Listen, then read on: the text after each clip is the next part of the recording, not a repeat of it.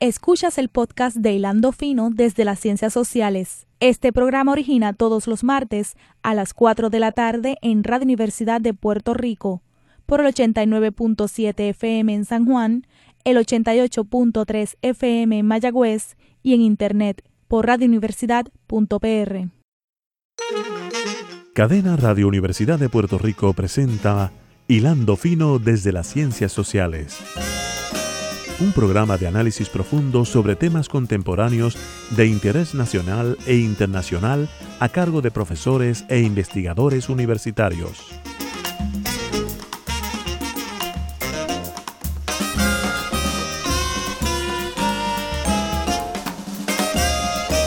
Muy buenas tardes, amigas y amigos de Hilando Fino desde las Ciencias Sociales, aquí en otra edición que se transmite todos los martes a las 4 de la tarde gracias al auspicio de los departamentos de Ciencias Políticas, Geografía y Economía de la Facultad de Ciencias Sociales. Hoy vamos a hablar de un tema que ha adquirido mucha relevancia en los últimos meses en Puerto Rico, eh, sobre todo a partir del llamado verano boricua del 2019, que es lo relativo a una eh, posible reforma constitucional. Como ustedes saben, a partir de, del verano se levantaron una serie de voces y se siguen levantando hasta el presente que reclaman que es necesario hacer una serie de enmiendas a la constitución. Y uno de los expertos sobre ese tema eh, es el profesor Héctor Luis Acevedo, quien eh, enseña cursos de ciencias políticas en la Universidad Interamericana fue alcalde de San Juan, como ustedes saben, ha sido una persona que ha estado muy activa en la vida política de Puerto Rico por muchas décadas. Eh, es un experto además en todo lo que tiene que ver con los procesos electorales. Estamos muy contentos de tenerlo hoy en el programa. Saludos, Héctor Luis. Un placer y buenas tardes y un saludo a todos los amigos que nos escuchan. Y para mí es un privilegio compartir con una persona como Javier Colón, eh, la academia y este programa que para mí es de mayor importancia por el tema que nos invita. Qué bueno, qué bueno.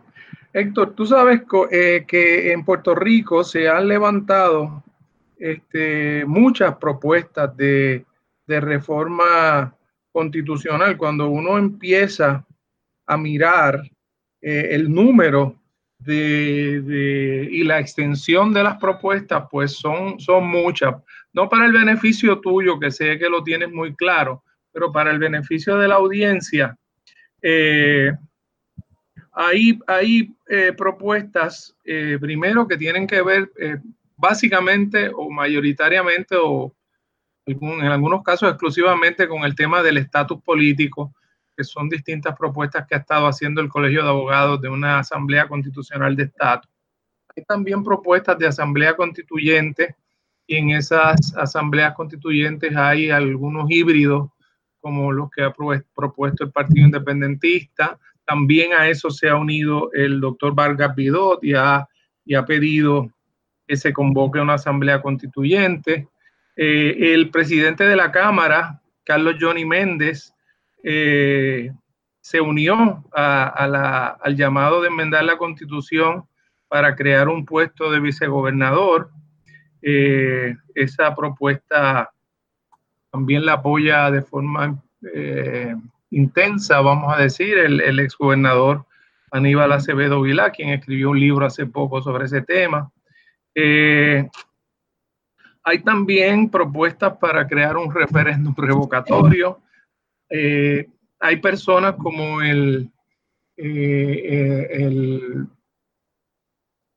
licenciado Hernández Mayoral que han propuesto enmiendas más dirigidas a crear una disciplina fiscal, obligar a la legislatura a hacer presupuestos balanceados y si no están balanceados, este, que tenga que haber un aumento de contribuciones que sea compulsorio para obligar a los legisladores a balancear los presupuestos y a no excederse en, en, sus estimados, ¿verdad?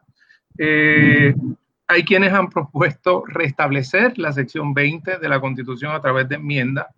Eh, ya yendo un poquito más hacia atrás, Pedro Rosello González eh, propuso en su momento restablecer el derecho a la salud como derecho constitucional. yo sé que tú eres una voz que ha recomendado cautela ante todas estas propuestas este, y quisiera primero que, que pongas en línea general cuál es tu visión sobre, sobre el cambio constitucional y si, y si debe dársele paso a, estas propuestas. Pues agradezco mucho eh, la oportunidad esta inicial de poner el marco eh, conceptual para la discusión. Yo entiendo que son 12 propuestas eh, de enmienda que has mencionado y algunas adicionales. Yo las tengo aquí en lista, ¿verdad? Son 12 que yo tengo desde, y he comparecido a la Asamblea Legislativa a discutir algunas, desde la eliminación de los escaños por acumulación, el bicameralismo, el número de jueces del Supremo, eh, el referéndum revocatorio que lo mencionaste, la división de las elecciones legislativas en tiempo de años diferentes, eh, la, Junta Constitucional para la revisión de distritos legislativos que propuso eh, la legisladora Jennifer González. Yo tengo aquí 12 que podemos discutir las iniciativas ciudadanas, eh, que, algo que se usa en, otro, eh, en otras eh, instancias. Yo tuve la oportunidad ahí en la Universidad de Puerto Rico hace un par de años atrás en la clase de Derecho Electoral que ofrecía en la Escuela de Derecho de un seminario de discutir algunas de las que estás mencionando. Yo creo que es importante eh, la ubicación en tiempo y espacio y en prioridades eh, sobre qué estamos hablando. Déjame hacerte, una, pregunta, Héctor, de umbral. Eh, una de los, y, entonces entras a, considerar otros asuntos relativos a esto hay, un planteamiento de umbral de que la constitución de Puerto Rico es demasiado difícil de, enmendar, de que además de que solo se hace a través de los legisladores, eh, que no hay un mecanismo directo para que la ciudadanía pueda iniciar un proceso, entonces están los elementos más sustantivos, ¿verdad? De, las limitaciones que el Congreso estableció cuando estableció la constitución. Eh, y entonces eso, eso, hay un constitucionalista que está en Nueva Zelanda, puertorriqueño, tú debes conocer su trabajo, el Colón Río, Joel Colón Río, que plantea que es un constitucionalismo demasiado rígido, demasiado fuerte. Eso no es por, eso no es por casualidad, sino por diseño. Muy bien. El 29 de diciembre de 1951, la eh, constituyente recibió el informe de la Comisión de Preámbulos y Enmiendas a la Constitución. Yo quiero señalar lo siguiente de umbral, como tú bien señalas, y es que para mí el logro colectivo eh, más grande que hemos tenido es la constituyente de Puerto Rico. Ella es fruto de grandes controversias en el país. Eh, provocó en parte la revuelta nacionalista del 30 de octubre del 51 y el proceso constitucional que tuvo una amplia eh, repercusión en el país. El Partido Independentista fue el que lideró eh, casualmente de nueva creación la oposición a la ley 600 y cuando eh, que fue aprobada mayoritariamente, eh, uno mira el número de votos del Partido Independentista en las elecciones del 52 y es casi idéntico al, número de votos de los que se opusieron a la ley 600, el cual fue aprobado eh, abrumadoramente en el país. ¿Qué pasa? Las constituciones, cuando son de fácil cambio, eh, se disminuyen en su valor. ¿Y qué, es una constitución? Es lo primero que tenemos que ver. Es eh, en ese informe se trata de explicar de que es más que una ley ordinaria, dice el informe. La estabilidad de la constitución es esencial al desarrollo adecuado dentro de un régimen de ley de las instituciones y principios que ellas se organizan y establecen y deben estar fuera del alcance de la pasión súbita y el juicio pasajero.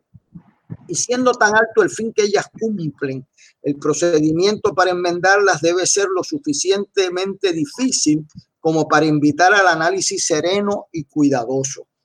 Por otro lado, sigue diciendo el informe en su página 2559, las constituciones deben corresponder fielmente a la realidad social que sirven. Disparidades iniciales profundas entre la realidad y el documento o la incapacidad de una constitución para crecer con la sociedad a la cual llevan inevitablemente al deterioro de la constitución y a su abandono.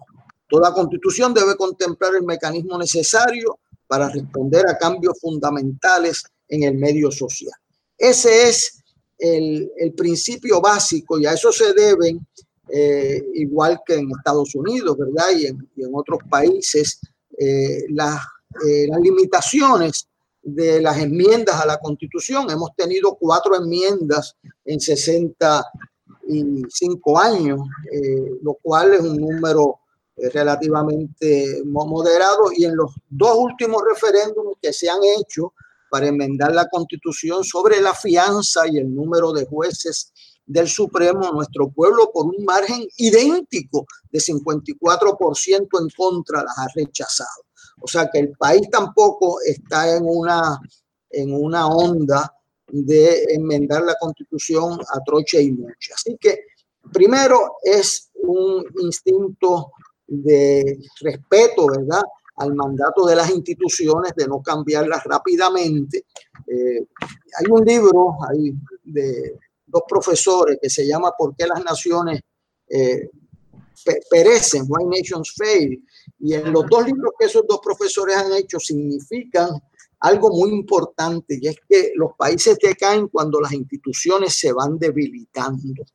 Y aquí hemos tenido una serie eh, situación sobre nuestras eh, instituciones. Segundo, eh, yo hice una reflexión sobre este tema que vamos a dar en el día de hoy al someter el voto de la Junta Constitucional para la, la, revisión de los distritos, donde tanto el representante del Partido Nuevo Progresista, honorable Virgilio Ramos, como este servidor, fuimos muy cautelosos en recomendar enmiendas, pero sí favorecimos una que de hecho don Roberto Sánchez Vilella la había planteado, que era enmendar la manera de selección o asignación de los escaños eh, por acumulación que se hace por los partidos y puede inducir a graves errores. Yo decía entonces, las continuadas y múltiples propuestas de enmiendas constitucionales tienden a corroer el valor supremo de ese esfuerzo épico tan necesario para nuestra valía de pueblo y la estabilidad de nuestro entorno político y social. Disminuir su valor, salvo amplios consensos o sentidas necesidades, es hacer vulnerable a nuestro pueblo a los vientos de ocasión y como ha dicho la poetisa El en cuanto a los que tienen limitada conciencia del valor de su quehacer histórico, a tornarse arcilla fácil para la mano ajena. Eh, esos son los dos planteamientos que yo hago de umbral. También tengo que decir que del diagnóstico que uno haga de una situación social pende, depende y pende el, el resultado. Por ejemplo, eh, durante la situación del verano, eh, varios compañeros míos eh, señalaron, incluyendo hace un mes, eh, que lo que había que hacer era enmendar la constitución. Bueno, yo entiendo que la constitución no fue la causa, sino la solución del problema del verano. así que si el diagnóstico era que el problema lo había causado la constitución, y yo entiendo que la solución fue la constitución, pues partimos de realidades diferentes y yo quería señalarlo, ¿verdad? Con mucho respeto. que yo, eh, déjame, déjame, eso. déjame intervenir aquí para, para, que tú reacciones a algunos de los planteamientos que se han estado haciendo. Eh, eh, hay, hay personas que lo que señalan es que la Carta de Derechos de la Constitución de Puerto Rico sigue siendo una Carta de Derechos de avanzada, reconoció el derecho eh, de la mujer a una participación igualitaria, eh, reconoció derechos socioeconómicos, eh, evitó, ¿verdad? Una, estableció derechos este, sindicales importantes, ¿verdad? Que la Carta de Derechos, yo no, por, por, lo menos yo no escucho tanta, tantas objeciones a la, a la parte que tiene que ver con la Carta de Derechos, excepto eso que mencionamos, que podríamos hablarlo más tarde, de que hubo elementos de derechos económicos y sociales importantes que se, pues, que se le fueron cercenados, por decirlo así, por, por eliminarse la, la, sección 20, ¿verdad?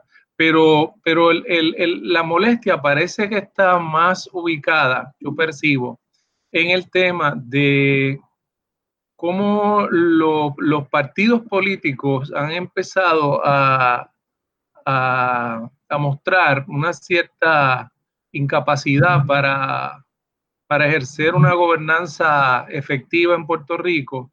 Y entonces la constitución le da a esos partidos una, un poder muy grande sobre la estructura gubernamental, ¿verdad? Tiene el caso de, del gobernador eh, Ricardo Rosselló, del ex gobernador, que salió electo con un 41%, pero entonces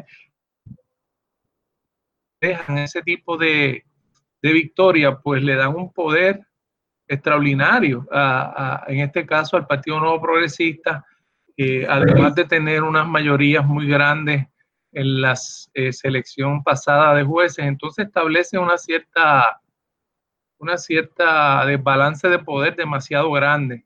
Entonces, eh, la, yo creo que un tema aquí es este, hasta qué punto esa constitución que le dio tanto poder a la estructura de los partidos políticos para elegir esos senadores, esos representantes por acumulación, si no, si no ha llegado el momento de, de hacer cambios en la estructura política. Y entonces ahí es que se plantea el tema del unicameralismo, ahí es que alguna gente plantea la necesidad de una representación más proporcional, eh, y ahí es que se plantea también la segunda vuelta para que el, el que ah. salga electo tenga, tenga más legitimidad. Bueno, pues vamos paso por paso, porque eh, a veces las propuestas son contradictorias eh, y obedeciendo el mandato eh, constituyente, ¿verdad? De que cada propuesta debe ser analizada. Y yo quiero decir que la constitución de Puerto Rico, yo eh, me siento muy orgullosa de ella con sus virtudes y sus defectos y su capacidad para ser mejorada, ¿verdad? Pero antes de ellos ponerse a discutir allí, recibieron un, un informe eh, de la Escuela de Administración Pública de la Universidad de Puerto Rico, sí. Eh, que es un informe que está publicado por, por la editorial de la UPI, ¿verdad? Sí, sí, eh, se sigue, se ha reimpreso muchas veces porque en cierto modo es un, es un, documento que, sin el cual no se puede entender la constitución. Y ese es un grupo de los mejores de Carl Fiedrich, Saúl Serrano Hey, Gordon Lewis, Irma García de Serrano, eh, Fortier, Mercedes Portillo, Raúl Serrano Hey, Francisco Ayala. O sea, el, el grupo que se hizo eh, para estudiar, eso no quiere decir que los, ellos aceptaron todo, pero que cada medida que se discutió ahí estaba estudiada. Yo creo que eso es bien importante. Por ejemplo, eh, yo creo que hay medidas, eh, hay una limitación, ¿verdad?, de, de tres medidas, excepto que sea de tres medidas, de tres enmiendas, excepto que sea una, una convocatoria a una convención constituyente. Vamos a ver algunas para que ustedes vean por qué yo entiendo que el discurso y la realidad eh, chocan directamente. Aquí hubo una iniciativa de gran apoyo en la comunidad eh, pública y, y, muchas veces que se llamaba el bicameralismo como problema y se propuso el unicameralismo para, como decía alguien, porque entre menos legisladores haya, menos problemas hay. Pero si uno estudia realmente esa propuesta, el resultado era que tú le dabas un poder adicional al, al, a la, a la, al poder legislativo, porque con una Cámara tiene más poder que con dos. Estoy eh, totalmente de acuerdo con esa observación. O sea, que todo el discurso público eh, hubo al, algún, o sea, una iniciativa pública que cosas bien ofensivas, ¿verdad? Yo me vi en la obligación de irme en la minoría convencido eh, con Victoria Muñoz y Rafael Hernández Colón a decir públicamente, bueno, todos los argumentos que están haciendo en contra de la legislatura son exactamente opuestos a la realidad de la propuesta porque hoy si usted tuviera un unicameralismo, la persona de Tomás Rivera Chats sería el presidente de la rama legislativa de Puerto Rico, con todas las virtudes y problemas que eso acarrea, con todo el poder que eso tiene. O sea que cada propuesta debemos analizarla en sus méritos.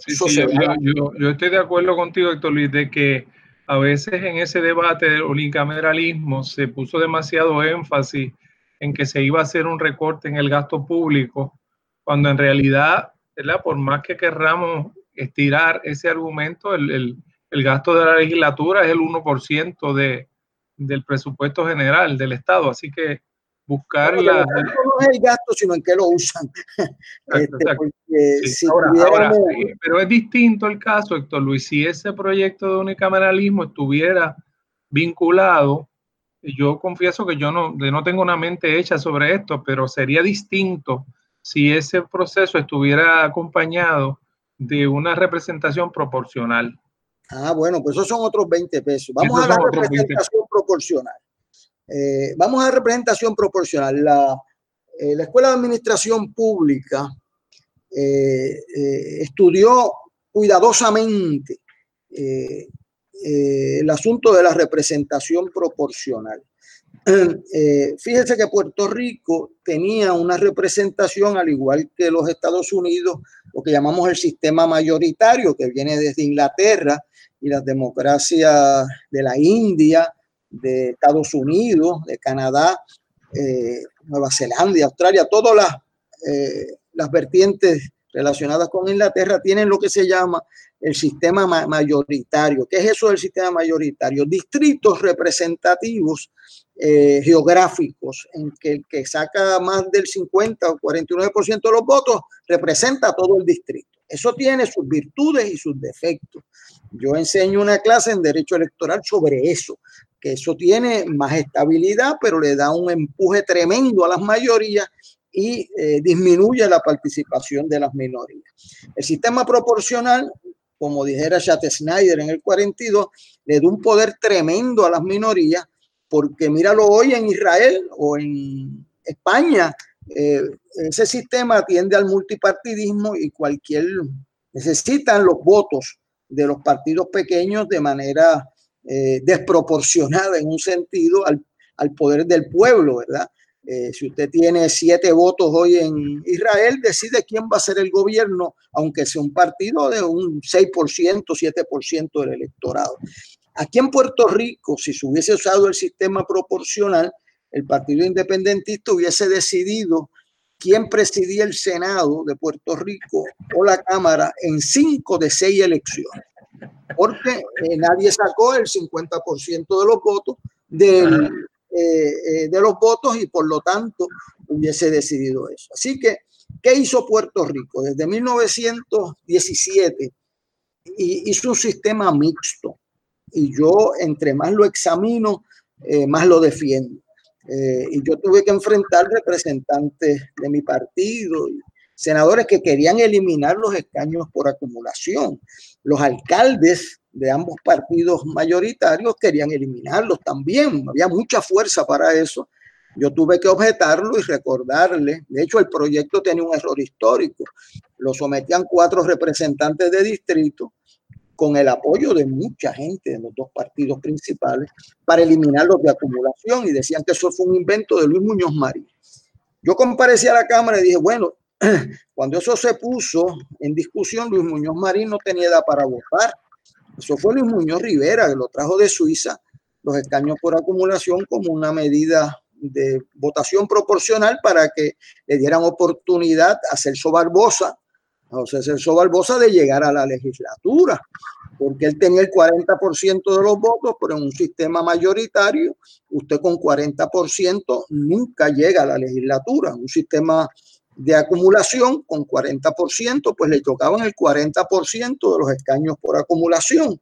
Esa es la explicación que luego se amplía, ¿verdad? En la constituyente de cinco escaños por acumulación en el Senado y cuatro en la Cámara a 11 y 11.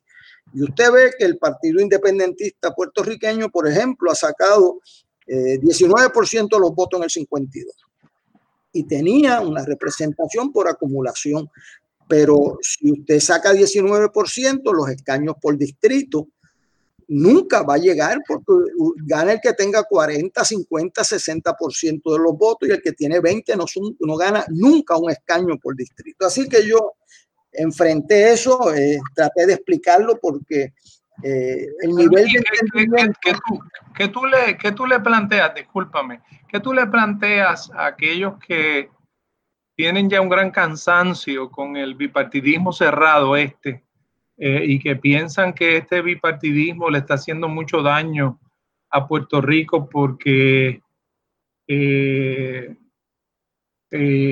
pues, cuatrenio tras cuatrenio están este, surgiendo este, casos importantes de corrupción, este, situaciones en donde lo que se percibe por la ciudadanía es que eh, muchas veces las propuestas no vienen avaladas tanto por el interés público, sino por, acomodar a, alguna gente en ciertos contratos, en ciertas... Bueno, porque hagan propuestas, fíjate, yo estoy abierto a recibir propuestas, pero muchas veces las propuestas que vienen, vienen con el diagnóstico equivocado.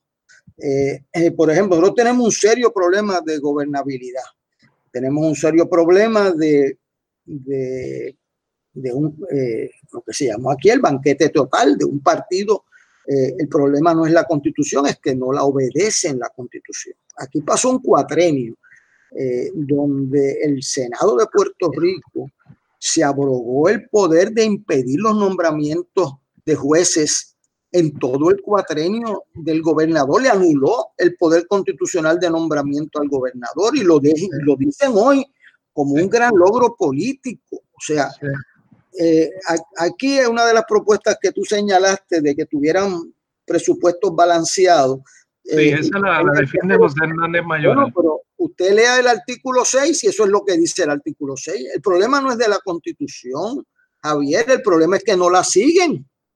Bueno, pero lo, que, lo que él plantea es que a esa disposición hay que colocarle dientes y los dientes serían que si no se balancea o si se inflan las proyecciones de ingresos, entonces inmediatamente la constitución mandata un aumento de las contribuciones proporcional al déficit que se causó el año anterior.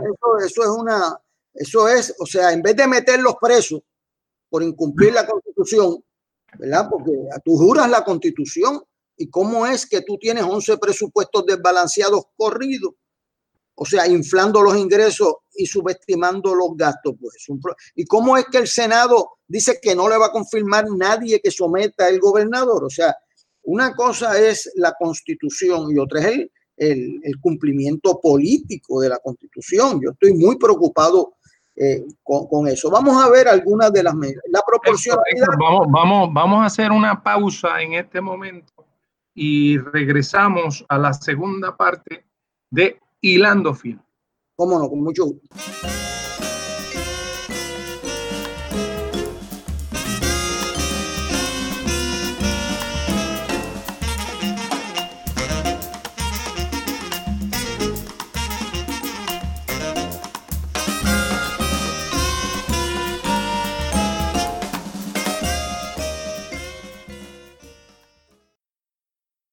Escuchas el podcast de Hilando Fino desde las Ciencias Sociales. Este programa origina todos los martes a las 4 de la tarde en Radio Universidad de Puerto Rico por el 89.7 FM en San Juan, el 88.3 FM en Mayagüez y en Internet por radiouniversidad.pr.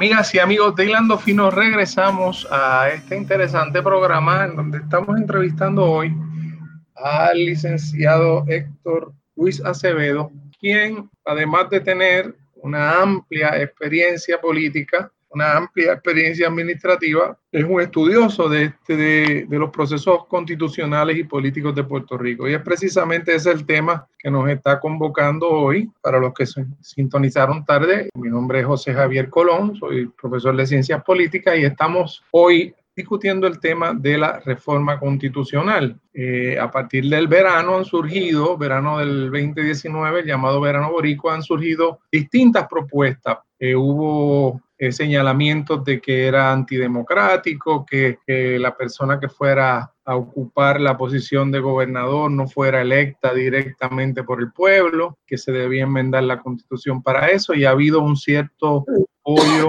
parecería que haya apoyo en sectores importantes de los tres partidos para crear un cargo de vicegobernador, que se ha lanzado también la idea de, de que haya una segunda ronda para que el que sea electo a puesto electivo represente eh, la mayoría del electorado. En la, en la parte anterior, eh, ¿cuál, era la, ¿cuál era la virtud o defecto de este, de este cambio? He sabido que, que Héctor Luis Acevedo es una de las personas que ha recomendado cautela en el proceso de la reforma, de la reforma constitucional. Héctor Luis, yo me hablaba la, la parte anterior, quiero insistir en esto, que es que a veces también uno nota, y sé que esto es un, problema político, no necesariamente constitucional, pero es un problema político que está creando problemas de todo tipo, que los propios partidos son, están mostrando una cierta incapacidad para, para formular, consensos internos, propuestas coherentes. Este, es como, los partidos son como un reguerete de gente, de facciones, de grupos. No, no se percibe una, una, una coherencia en el proceso político. Entonces eso quizás es lo que yo creo que está generando inquietud de si de cómo romper, ¿verdad? La ciudadanía, eh, entiendo yo, y el aumento que ha habido en las candidaturas independientes, que fue un aumento dramático en las últimas elecciones, apunta a que la ciudadanía quiere de alguna forma tener una incidencia mayor sobre los procesos políticos y una, una cierta desconfianza sobre, sobre los partidos tradicionales. Pero tú lo que estás señalando es que eso se puede hacer sin enmendar la constitución. Bueno, hay, hay disposiciones y hay disposiciones y uno tiene, como señalaba ahí Muñoz Marín, que estar pendiente a la temperatura de la sociedad. El voto de más de un cuarto de millón de puertorriqueños fuera de los partidos tradicionales en estas últimas elecciones, donde desafía las reglas del voto útil eh, de los sistemas mayoritarios es algo que uno tiene que tomar en cuenta. Yo he visto unas, eh, unas cuidadosas propuestas que deben, a mi entender, ser estudiadas más a fondo, pero que tienen probabilidades. Eh, por ejemplo, la segunda vuelta. la segunda vuelta representa de que el que salga electo para un puesto de gobernador o de legislador o de alcalde, eh, tiene que tener más del 50% de los votos. Y si en la primera vuelta no lo obtiene, pues hay que ir a una segunda vuelta. Hay países que digan que tienen que sacar más del 40, etcétera. Pero vamos, el, el principio normal que se aplica en Francia y en Perú y en otros lugares, que usted tiene que sacar el 50% de los votos. De hecho, Vargas Llosa sacó el 49 en la primera vuelta y eso mismo sacó en la segunda y perdió. Este, eso de la segunda vuelta eh, eh, tiene, a mi entender, posibilidades eh, reales de discusión, porque evita que una persona, tanto como pasó con Bill Clinton o pasó con Ricardo Rosselló, salga con un 42% electo, ¿verdad? Eso yo creo que merece seria discusión ahora. Y de hecho, doctor Luis, creo, perdona que te interrumpa, pero entiendo que también hay papeletas en donde tú puedes hacer la primera y segunda opción en la misma papeleta. Oh, sí, o sí, en, Irlanda y en otros sitios. O sea, que, eso, es interesante. Una vuelta instantánea. Correcto, eso. Eh, eh, eso pues requeriría mucha educación, ¿verdad? Porque requiere más o menos saber leer y escribir, pero eh, que tú, tú pones número uno en tu primera opción. Si esa no gana, eh, no es uno de los runner-ups, ¿verdad? De los que tienen eh, cercanía de los primeros dos puestos, pues se elimina la primera opción y se cuenta el voto por la segunda. O sea, que haces una segunda vuelta de inmediato eh, y no tienes que ir dos veces a votar. Eso yo creo que debemos estudiarlo. claro, esta de la segunda vuelta tiene un principio eh, que hay que tener envuelto eh, en el pensamiento las consecuencias, ¿verdad? Por ejemplo, hay estudiantes míos ahí en la Escuela de Derecho eh, favorecen el referéndum revocatorio. Yo estaba en un programa de radio con un abogado prominente que cree mucho en el referéndum revocatorio Eh, y yo le dije, bueno, referéndum revocatorio, Ricardo Rosselló hubiese durado dos meses, porque el 58% de los puertorriqueños no votamos por él. Así que hubiésemos firmado una petición de referéndum revocatorio y lo sacábamos. Entonces, y, ahí hay personas, perdona que me interrumpa, que como el profesor Farina Chifernot de la Interamericana, que plantean que, que, por eso es que hay que ver la reforma en su conjunto, porque si hay primera y segunda vuelta, entonces eso ya no ocurriría, sino que el que fuera electo hubiera sido electo por, un, por una mayoría. Sí, no, pero el revocatorio es para sacarlo del poder, se ha tratado, se ha usado en otros sitios. El, el, eh, eso eh, se usa en California, ¿verdad? Que y se usa en Venezuela, aunque no lo respeten después, pero eh, el, el, referéndum revocatorio yo veo que tiene unos puntos de inestabilidad peligrosísimos para Puerto Rico, que tenemos un problema serio de gobernabilidad. Y eso tú lo ves cuando aprueban los presupuestos. ¿Por qué aprueban un presupuesto desbalanceado? Porque le tienen miedo al castigo del electorado de, no darle todo lo que le pide, el, asunto de lo inmediato eh, sobre el futuro. Yo he escrito y ahora estamos Y ahora estamos todos castigados en parte ah, por responsabilidad ah, ah, pero, pero ponte en una tribuna a decir que no vas a poder dar algo porque no tienes los chavos y yo te voy a decir lo que te va a pasar. Este, porque yo he contado esos votos. O sea, eso no es, o sea, eh, Aquí hay una cultura del, presente sobre el futuro y de lo inmediato peligrosísimo y ahí están las consecuencias, porque los legisladores no son suicidas y si saben que si no dan algo, no importa dónde saquen los chavos, pues lo cogen prestado. No van a levantar impuestos porque los derrotan. No van a limitar el gasto porque los derrotan. Entonces, ¿qué hacen? Que lo cogen prestado. ¿Y tú sabes cómo lo cogen prestado? Cogen prestado para que empiecen a pagar el principal dentro de cinco años cuando Alejandro García Padilla comenzó en el año 2013 de, gobernador, se pagaban 500, 500 millones de dólares de intereses y de momento subían en dos años a 1.2 billones, más del doble. ¿Por qué? Porque los préstamos que habían cogido empezaban a pagarse cinco años después. O sea, esa irresponsabilidad eh, eh, causa eh, problemas. Yo estoy eh, abierto eh, a favorecer la segunda vuelta. Creo que las iniciativas eh, ciudadanas suenan bien y han sido bien buenas y bien malas. En California, la proposición 13, que tú no habías nacido. Sí, sí, pero la conozco, pero la conozco. por estudio, ¿verdad? era que bajaran los impuestos. Y yo no a nadie en Puerto Rico en mis 72 años de vida que esté a favor de subir los impuestos. Y ese personaje no lo conozco. Y entonces, pues todo el mundo votó a favor de bajar los impuestos, ochenta y pico por ciento de la gente. Muy bien, entonces, pues, ¿qué pasó? Pues empezaron a soltar los presos de la cárcel porque no tenían comidas que darles y a cerrar las escuelas en los lugares pobres. Hasta un juez dijo, espérate, que esto está violando aquí los derechos de los niños. O sea, hay que tener cuidado, y de hecho en la clase que tú enseñas con Aristóteles, eh, Aristóteles le tenía miedo a la democracia por una razón fundamental y era la susceptibilidad a la demagogia, como recordará. Porque eh, usted se para en una tribuna, eh, yo fui líder estudiantil ahí en sociales, ¿verdad?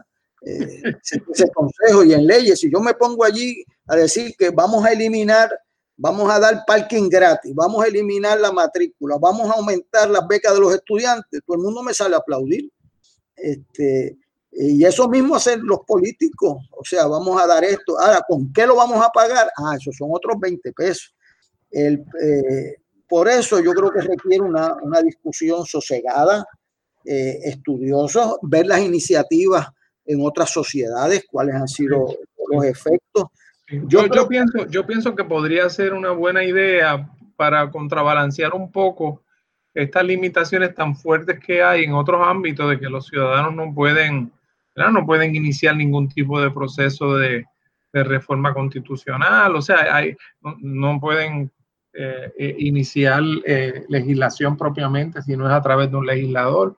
Pienso yo que, que, que sí, que tiene sus riesgos, pero pero es un, es un experimento de, de, de, democracia y de que pensaría yo que estimularía más debates entre los propios ciudadanos. Fíjate que aquí eh, no corresponde la teoría a la práctica. Entre más opciones ha habido, menos participación ha rendido.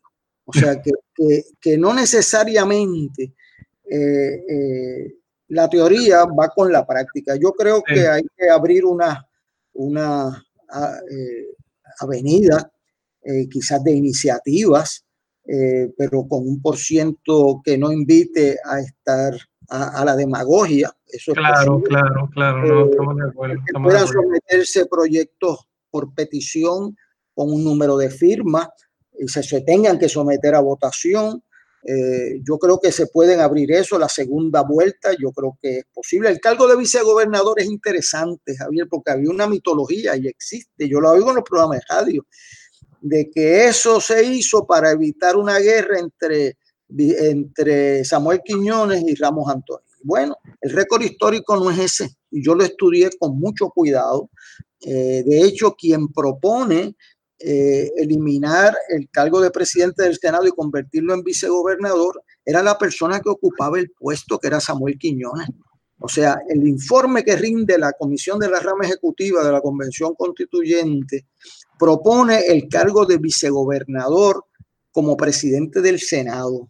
Y el que ocupaba la presidencia del Senado es la misma persona, Samuel Quiñones, que sabía que él no era el candidato.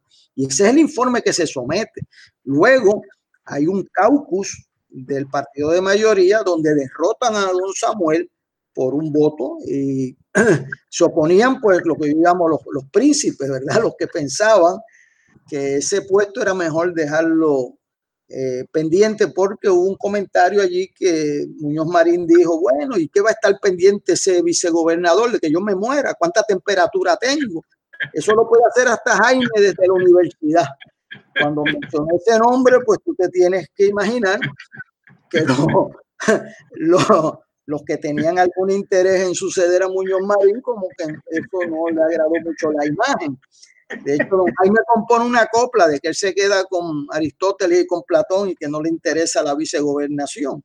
Este, porque, pero aparecieron los votos para derrotarlo y por eso es que es Gutiérrez Franqui el vicepresidente segundo de la convención y portavoz, quien corrió de día a día la convención constituyente, quien presenta la enmienda derrotando la propuesta de don Samuel, que con mucha generosidad histórica, eh, que es algo que aquí se tiene que valorar, propuso la eliminación del puesto que él ocupaba de presidente del Senado. Eh, y ese es el récord, y eso yo creo que merece entenderse. Yo creo que el puesto de vicegobernador eh, es una alternativa. Yo. Pero, eh, Héctor Luis, en términos de. Eh, ¿Verdad? Yo, yo le planteé esto a, un líder político hace poco y un poco. Un poco, ¿verdad? Como que no le da importancia, pero en términos de legitimidad democrática, no parecería bastante obvio que, que si alguien va a asumir la función pública principal oye, que el electorado tenga la oportunidad de conocer a esa persona, de ver cómo defiende las posiciones eh, del partido para el cual está corriendo. O sea que, en cierto modo, esto lo, planteó, Irán, lo planteó Irán Meléndez en un foro en la universidad, me parece un punto interesante. ese punto que estás mencionando por el profesor Meléndez se discutió específicamente y lo estudié el récord porque para el cargo de secretario de Estado se le añadió la confirmación de la Cámara para darle más legitimidad a ese puesto. Lo sé, lo sé, lo sé. En, ocupar. Eh, y eso pues es un punto que es un punto válido, no es, o sea, yo tengo la renuencia a las enmiendas hasta que me convenzan. Eh, y o sea, no parto como lo hacen.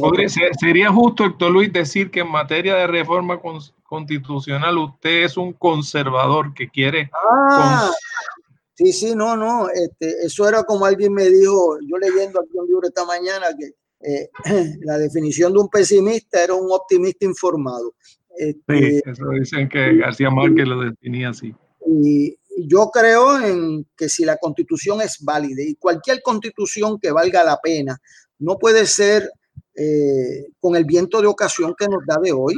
O sea, eso es, esas cosas hay que estudiarlas, ver las consecuencias, buscar el consenso de los otros participantes políticos, eh, ver las consecuencias, buscar los déjame, déjame traerte, déjame traerte un poco al, al, al plano político electoral, porque eh, me parece un momento interesante, Héctor Luis, tú señalabas antes que... Interesante que tú eres la primera persona en la historia mía que me dice que me tiene que traer al plano político electoral. La primera vez en mi vida que eso me lo dice.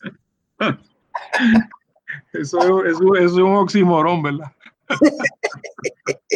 Eh, eh, pensando yo en que tú estableces con mucha, con mucha pareció un planteamiento muy bien formulado que cuando se producen los temblores políticos que en cierto modo se plantearon en las elecciones pasadas de un número tan grande de personas votando candidaturas independientes y observamos el, fenómeno este de Vargas Bidot, eh, que, va a obtener más votos que, que nadie en el Senado. ¿Cómo tú visualizas entonces el proceso electoral en donde van a empezar a competir toda una serie de, candidaturas, de movimientos, de personas que me estoy preguntando y alguna gente se está preguntando si bajo la estructura actual bipartidista y la forma en que está organizado el proceso electoral, si eso lo que no lo que va a producir es una especie de cancelación de unos candidatos con otros ¿Cómo tú, qué tú has pensado sobre eso? Bueno, eso, eso no hay duda que va a pasar porque aquí todo el mundo tiene una maquinita de sumar diferente. Este, eh, por, por, cierto, no es Vargas Bidote el que rompió eso, eh, fue David Noriega. Que, para todos los efectos era un candidato independiente y tú lo ves que sacaba muchos más votos que el PIB. Sacó un cuarto millón de votos, ¿verdad? Eh, claro, él no tenía hostilidades como tienen otros, ¿verdad? Que, pero los candidatos del PIB a la Cámara y al Senado tienden a sacar muchos más votos que su padre. Se, le llamaba el fiscal del pueblo, precisamente porque la gente lo que quería era alguien que, fuera allí y que velara. Buscaba iniciativas y buscaba iniciativas que eh, con otros partidos, ¿no? no le tenía un odio furibundo a los que éramos sus adversarios y eso hay una diferencia con, con, otras personas y eso le dio campo, ¿verdad? Además de su trabajo investigativo. Ese era amigo eh, tuyo, ¿verdad? Bueno, eh, digamos que fuimos adversarios, nosotros competimos para la primera presidencia del Consejo General de Estudiantes. es que eso es una historia, ahí hay una historia. Ahí hay mucha historia y nos despedimos cuando él enfermó. Eh, me invitó a su programa, o sea, hubo unos gestos de conciliación eh, dentro de pensamientos diferentes, encontramos cauces de trabajar por Puerto Rico que podíamos hacerlo, ¿verdad? Y él, él en eso era un maestro. Eh, cuando negociamos la ley electoral eh, en 1982, él fue el representante del PIB, Cristiano el del PNP y yo del Partido Popular. Y nosotros nos pusimos de acuerdo contra todas las probabilidades. No había un comentarista político en la radio que nos diera ninguna posibilidad. Era 100 a 0 y nos pusimos de acuerdo porque los puertorriqueños tenemos esa capacidad eh, al final del día, ¿verdad? De, de buscar cosas. Y él, eh, las cosas que propuso, eh, era un gran negociador. Y yo... Héctor, en, en, términos de, de, de, la situación, del cambio de estatus político propiamente, tú ves una... Déjame contestar la, la pregunta anterior porque sí se van a cancelar. Muy bien, muy bien sí se van a cancelar y yo creo que el, voto amplio eh, que sacaron algunos terceros partidos, terceros candidatos, eh, no se va a repetir en la misma dimensión porque la gente se da a dar cuenta que cuando que tú tienes que el efecto del voto útil, que, eh, que estás eligiendo a uno de los dos principales. Y eso va a estar bien claro cuando llegue el, fin de esta campaña. la, única, forma en que eso no ocurriría sería que alguno de los nuevos partidos, Partido Dignidad o el nuevo Partido Victoria Ciudadana, pues bueno, saque un número tan sustancial de votos que pueda enviar bueno, esa de fuerza. Tú me invitas en noviembre y vamos a ver cuántos votos es que eso produjo. Yo sí creo que muchos de los candidatos a la legislatura de los partidos minoritarios eh, se van a cancelar unos a los otros. Esa es mi impresión, puedo estar equivocado, pero eh, eh, además que tú no sumas cuando en, política uno más uno no, no siempre es dos. Eso es así. yo me recuerdo, y tengo que hacer una anécdota histórica, después ahí me muero, que la primera persona que me propuso a mí un referéndum de estadidad sí o no fue Rafael Hernández Colón. Y yo le dije, pero mire, gobernador, eso tiene un problema. Y me dijo, no, porque uno suma los votos de los independentistas más los votos de los estados hibridistas y suman más del 50%. Y yo le digo, aquí no suma eso así. Este, no suma eso así. Cada vez que Hernández Colón se paró al lado de los de Rubén Berrío, perdía 5% de los votos. Años después, yo oigo a Hernández Colón explicar por qué ese referéndum es bien malo para Puerto Rico usando exactamente la experiencia del 91 donde pasó exactamente eso. Yo no me sí, ahí la diferencia fue de 56 a 44 a favor del, del Partido Nuevo Yo tengo que admitir que no tuve el valor de decirle, te lo dije, este, eh, porque no era uno ingenuo, ¿verdad?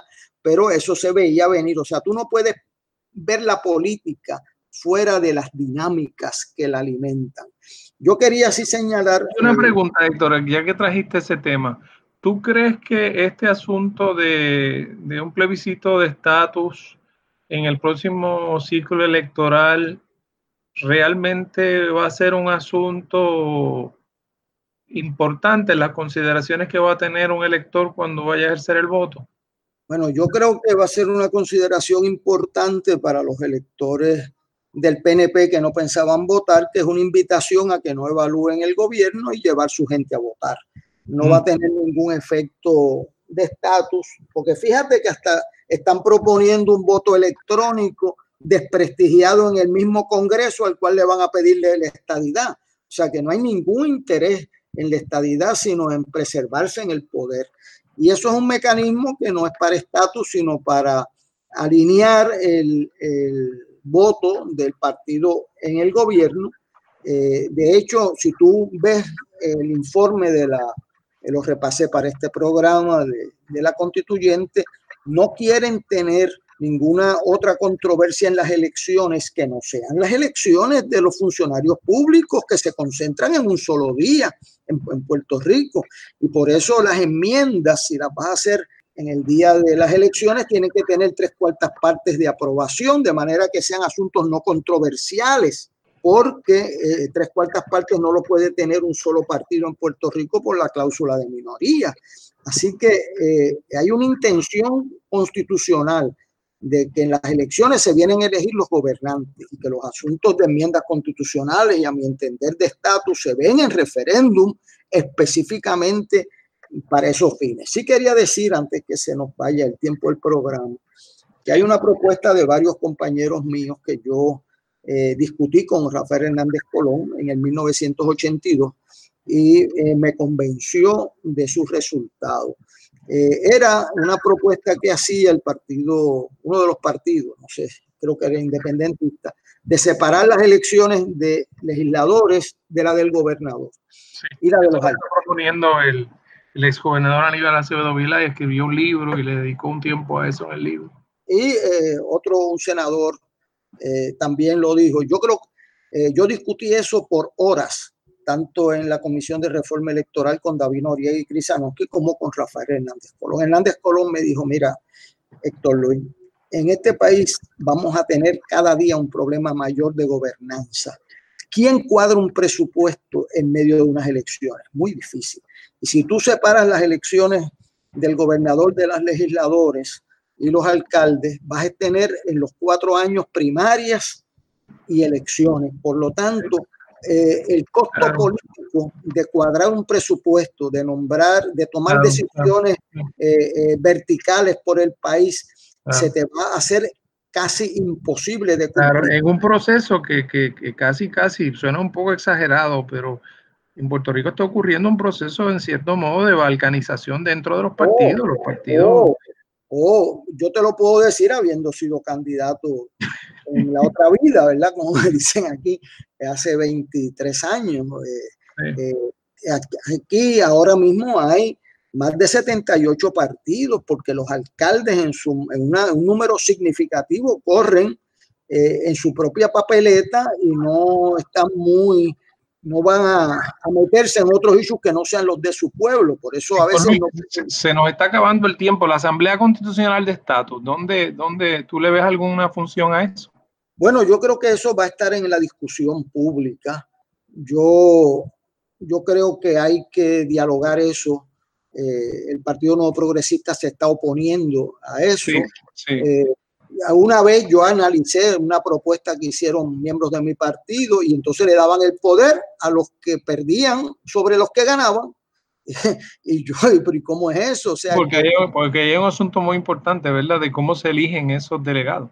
Ah, el detalle, la, la, ley electoral, los procesos electorales, los detalles mandan. The devil is in the detail.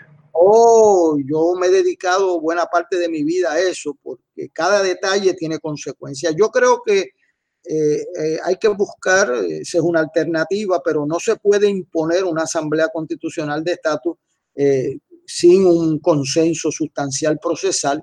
Y segundo, que se han creado unas expectativas sobre esa asamblea constitucional de estatus más allá de lo que es realmente posible. Luis, se nos acaba el tiempo.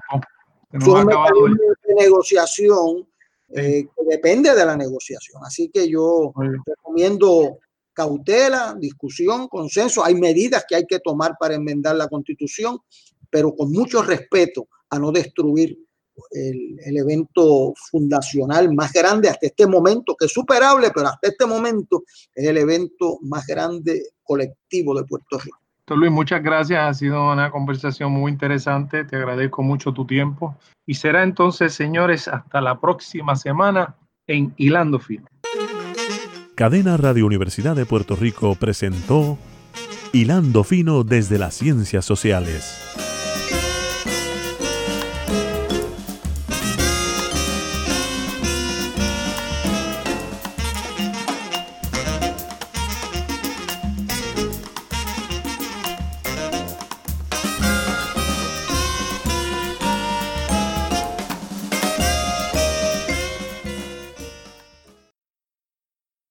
Escuchaste el podcast de Hilando Fino desde las Ciencias Sociales. Este programa origina todos los martes a las 4 de la tarde en Radio Universidad de Puerto Rico por el 89.7 FM en San Juan, el 88.3 FM en Mayagüez y en Internet por radiouniversidad.pr.